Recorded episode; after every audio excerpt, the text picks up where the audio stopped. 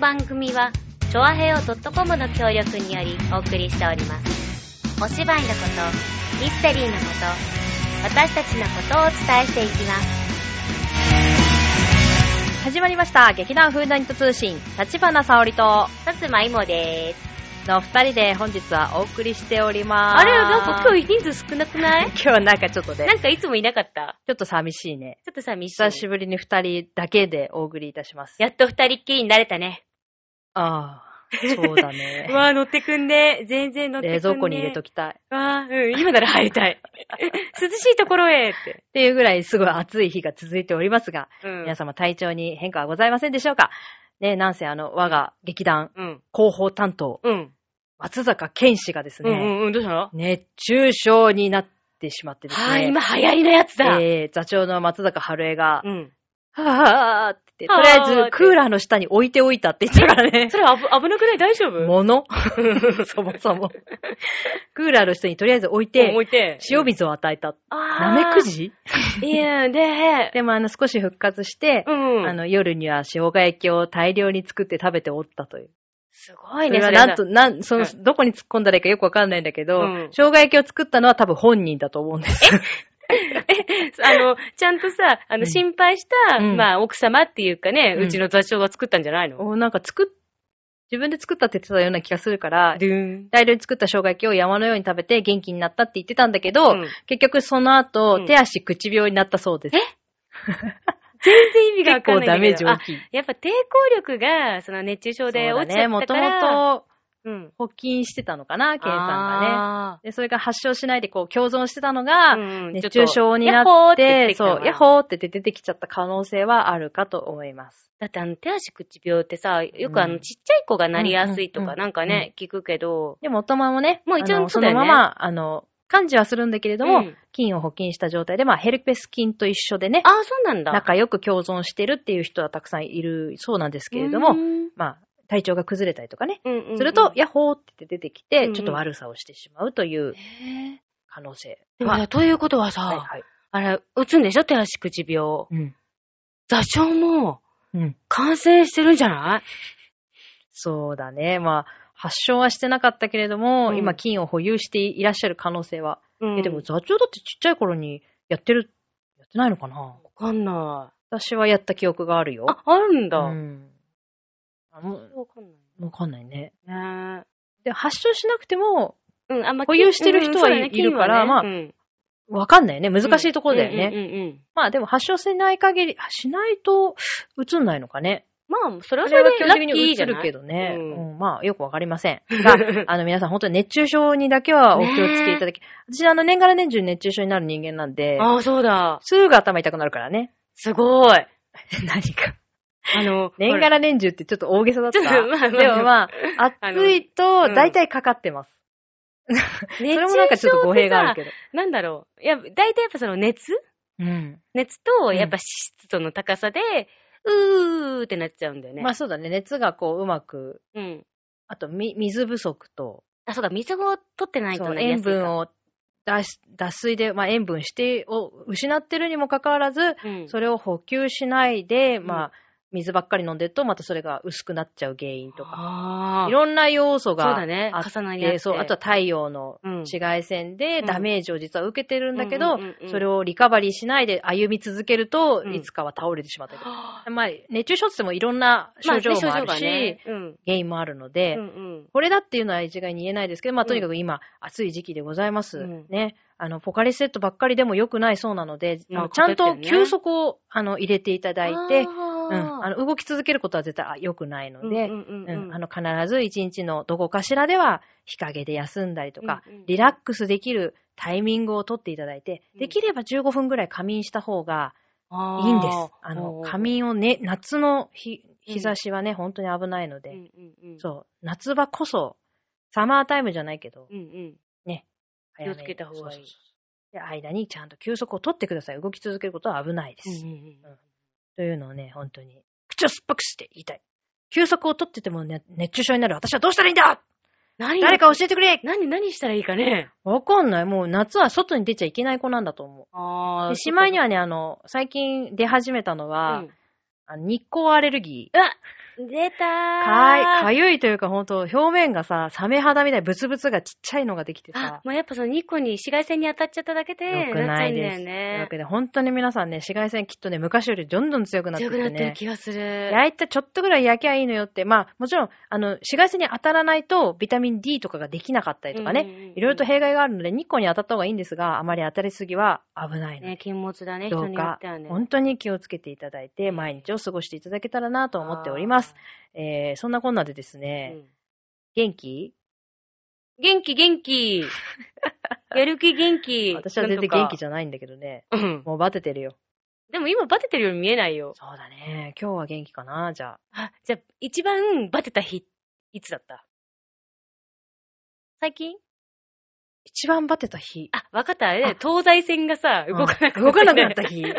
精神的にもババテちゃう、ね。あれは危険だったね。うんあとその前の一週間前にもあったんだけど。あ、あの時さ、ちょっとほら、喉、喉風邪っていうか鼻風邪、あの風邪を併用してたからさそれ。もある。いやでも東西線動かなかったね、本当にね。いや、乗ってないから知らないけど、あ、ね。本当？あの日はね、氷も池袋で降ったりとかして、すごく変な天気の日だったね。ね。でもね、飛来物は、いやもうなんか物言いたいのはやっぱね、飛来物があったのは、うんじどうやら葛西と浦安の間のどこからしいんだけど、ゃああんまり西葛西関係なくね？地下に入ってるところは、うんもう本当にさらに関係ないはずだったにもかかわらず、ねなぜ。かものすごく、なんでなのかな？よくわかんないんだけど、とにかくね、運行が止まってた。でもあの結局さ、あの、パンタグラム、うん、グラフ。ふ、うん。うんああの、あの、で、で、電線？そうだね。やっぱあれに引っかかっちゃってっからさ、そうだねなんか電気がいかないんじゃない？そうかね、そうかもね意。外と弱っちいんだよ。弱っちいんだよ。ね。うんというわけで、あの、まあ、暑いさなか皆さん体にお気をつけてということを再三申し上げております。えいね、私ね、この間ね、うんあの、まあ、元気ないんだけど、うん洋服とか買いたいから、うん出かけてったわけ。おうおういいね、いいね。うん。何十年かぶりに服屋の靴を買ったの。服屋の靴。そう服屋のブランドが作った靴あるでしょ、あーあるあるある。売り場に、服の売り場うん、に一緒なんか一緒ににね。置いてあって、うんで、多分ロゴ見たら一応あの、同じ服屋の名前がついてたから、多分服屋の靴なんだけうんど、何十年かぶりにもう服屋の靴なんてク,、うんクソだから絶対買わねえってずっと思ってたのに、散々。買っちったよ。ああ、それ5900円。高いよね。セール品とかじゃなかったの？セールだったのかもしれないけど、よくレシート見てないからわかんない。何その、まあとにかくセレブな買い方。でもね、うん。考えたのなんか5900円の靴、ケミカルで高くね？って思ってたんだけど、うんうん。まあそもそも靴屋にいた時はさ、5級とか6級のケミカル売ってたのよ、私は。ああ、ね、販売側としてね。そう、うん。人に売ってたわけ。うん。まあそこそこまともなうん。作りだったうんうんうんうん。のね、その時。うん。だからまあケミカルでも5級、6級のをバカにしちゃいけんなと思って。うん。まあ私は革フェチなので、うん。革靴が大好きな人間なんですけど、で靴は革以外に履かないとかなんかセレブリティなね、ぶってね、おぶってこう発言したりとかいろいろしてますけど、まあ、結局ね、あの、サンダルが痛くなっちゃったりとかしてね、うん。あの、こ今季2足ある革ぐ革のサンダル両方ともちょっと不具合がありまして、あららでもね、ババアになってくるとね、うん。痛い靴履けない、履き続けることができないっていあーわうかね、る。事件が起きるんですね。うんでもだからといって、パンプスばっかり、パンプスはほら足入れがね、こう、うん。みんな足が覆われてるから、うんうん。痛くなる率っていうのが少ないんだけど、うんうん。でもそればっかり履いててもなんか夏の気分じゃないし、そうだね。足は出したいみたいな、うんうんでちょっと突っかけるにもパンプス突っかけらんないでしょ、うんっうん。ていうなんかね、こう、なんともね、うん。庶民的な理由でね、いや、いや、いいじゃん。セレブの考え、私は皮しか履かないっていうのが、そうそうそう。ちょっとヒュンってなってそうね、。あの、ごめん、もうやめるね、みたいな。な。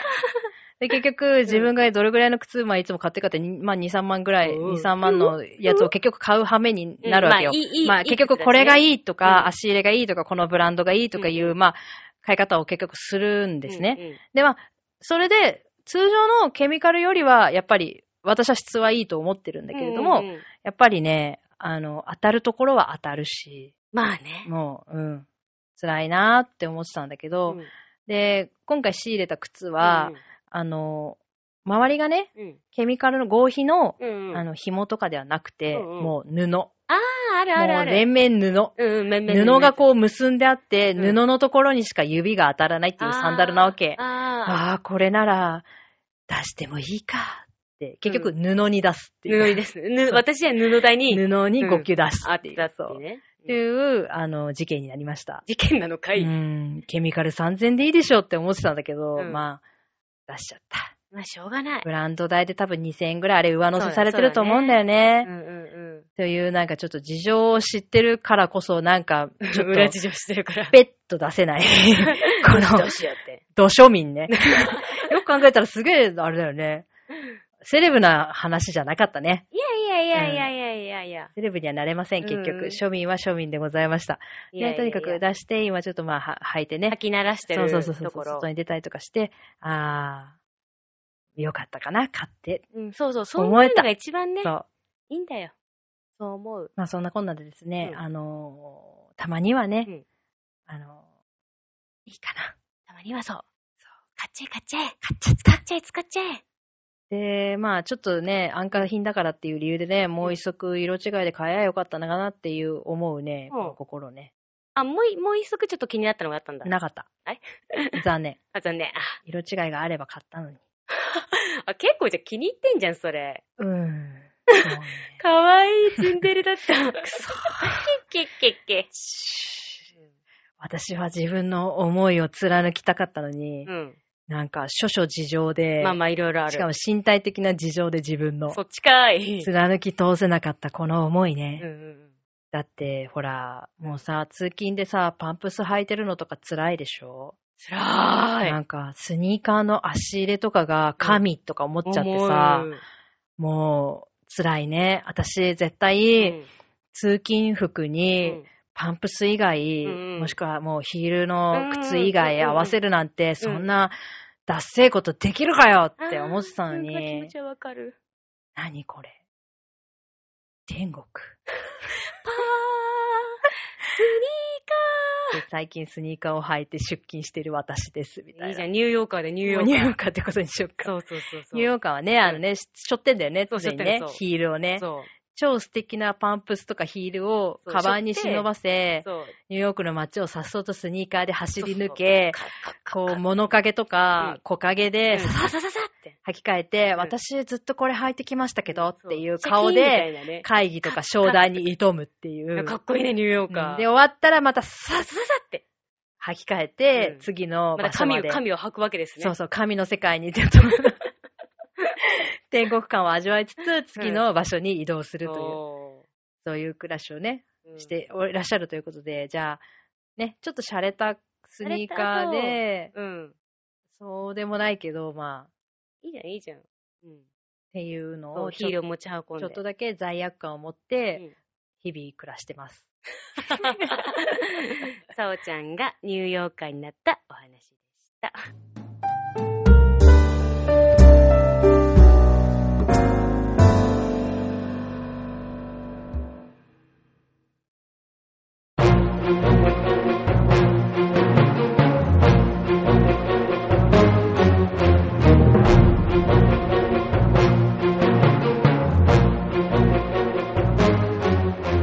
二人を酔わせた酒が私を強くした。それで二人は静かになったが、私の心は火と燃える。お聞き黙って。あれはフクロウ。不吉な四番。鋭い声で、影にこもった夜の挨拶。そうだ。今あの人が。戸は開けてある。二人の護衛は酒に飲まれて高いびき。己の任務を笑い飛ばして。あの寝酒には薬が。今頃は二人の中で死と生徒が揉み合って、互いにしのぎを削っていよう。誰だ？そこにいるのは。やい、動くな。どうしよう。目を覚ましたのではやり損なったのかもしれない。手を下してしとげなかったら、それこそ身の破滅。お聞き。あいつたちの探検は、あそこに出しておいた。見つからぬはずはない。あの時の寝顔が、死んだ父に似てさえいなかったら、自分でやってしまったのだけれど、あなた、やってしまった。音がしなかったか。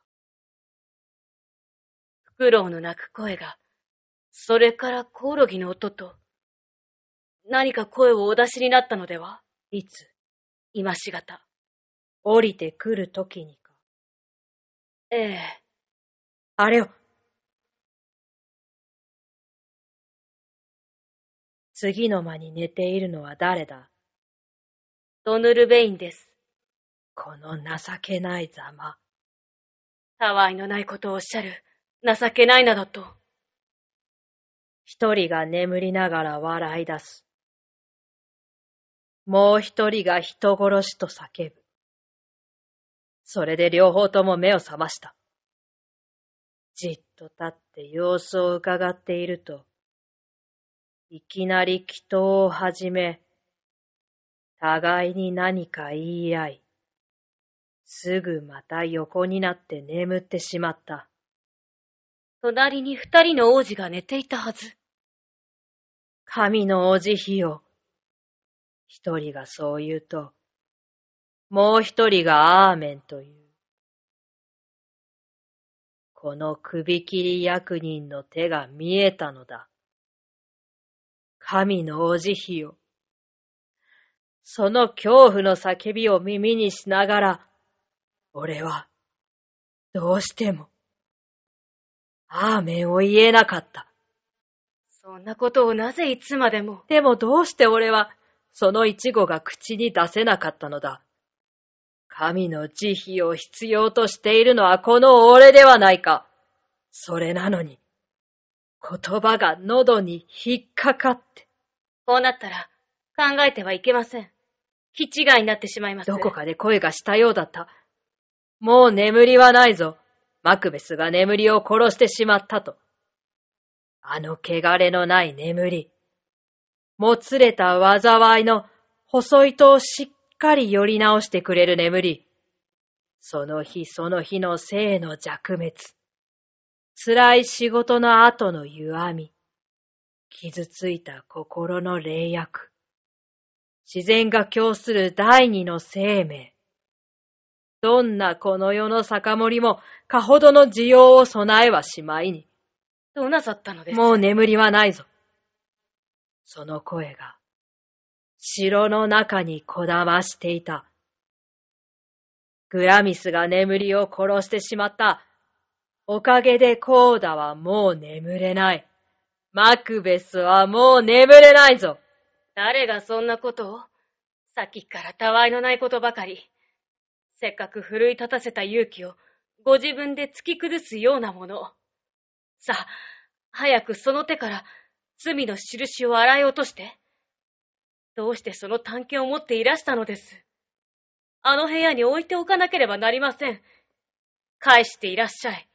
そして、あの二人の護衛に血を塗りつけてくるのです。もう行くのは嫌だ。自分のやったことを考えただけでゾッとする。それをもう一度見るなど、とてもできない。不甲斐のない。探検をよこしなさい。眠っている人間や死人は人形同然。子供ででもなければ、誰が絵に描いた悪魔を怖がるものですか。血を流していたら、その血で護衛の顔を化粧してやる。どうしても、二人の仕業と見せかけなければ。あの戸を叩く音は、どこだ？どうしたというのだ？音のするたびにビクビクしている。なんということだ、この手は。はあ、今にも自分の目玉をくり抜きそうな。大海の水を傾けても、この血をきれいに洗い流せはしまい。ええ、ダメだ。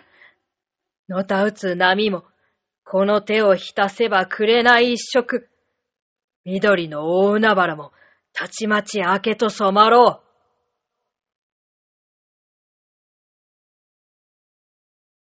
私の手も同じ色に。でも、心臓の色は青ざめてはいない。あなたのようにね。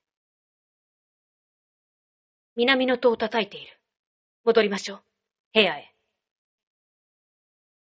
ちょっと水をかければ、きれいに消えてしまう。何もかも。わけもないこと。勇気をどこかへ置き忘れておいでらしい。空、また叩いている。さ、余儀をお召しになって。誰かに起こされても、ずっと寝ずにいたと感づかれないように。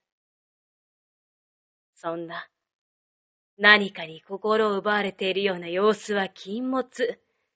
元気をお出しになって。自分のやったことを思い出すくらいなら、何も知らずに心を奪われていた方がマシだ。ああ、その音でダンカンを叩き起こしてくれ。頼む、そうしてくれ。できるものなら。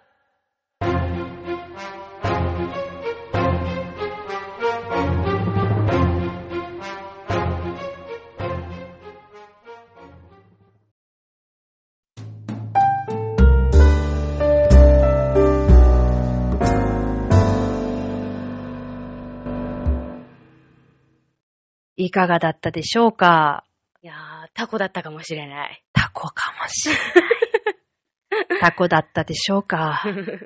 えー、現在、各週でお送りしております、劇団フッダニット通信。うん。で、えー毎回、まあ、テーマとしております、真夏のシェイクスピアということで、うん。まあ、シェイクスピアのワンシーンを、えー、朗読というか、まあ、本気でうん。一生懸命読むというのをうん。やっておりますが、えー今回のもですね、また同じように、あのーどの作品かうんというのを、えー書いていただきまして、えー、チョアヘヨ .com のホームページより、えー劇団フーダニット宛てということで、えー送っていただけて、あ、送っていただいて、で、あのーチケット、うんペアチケット、ペアチケット。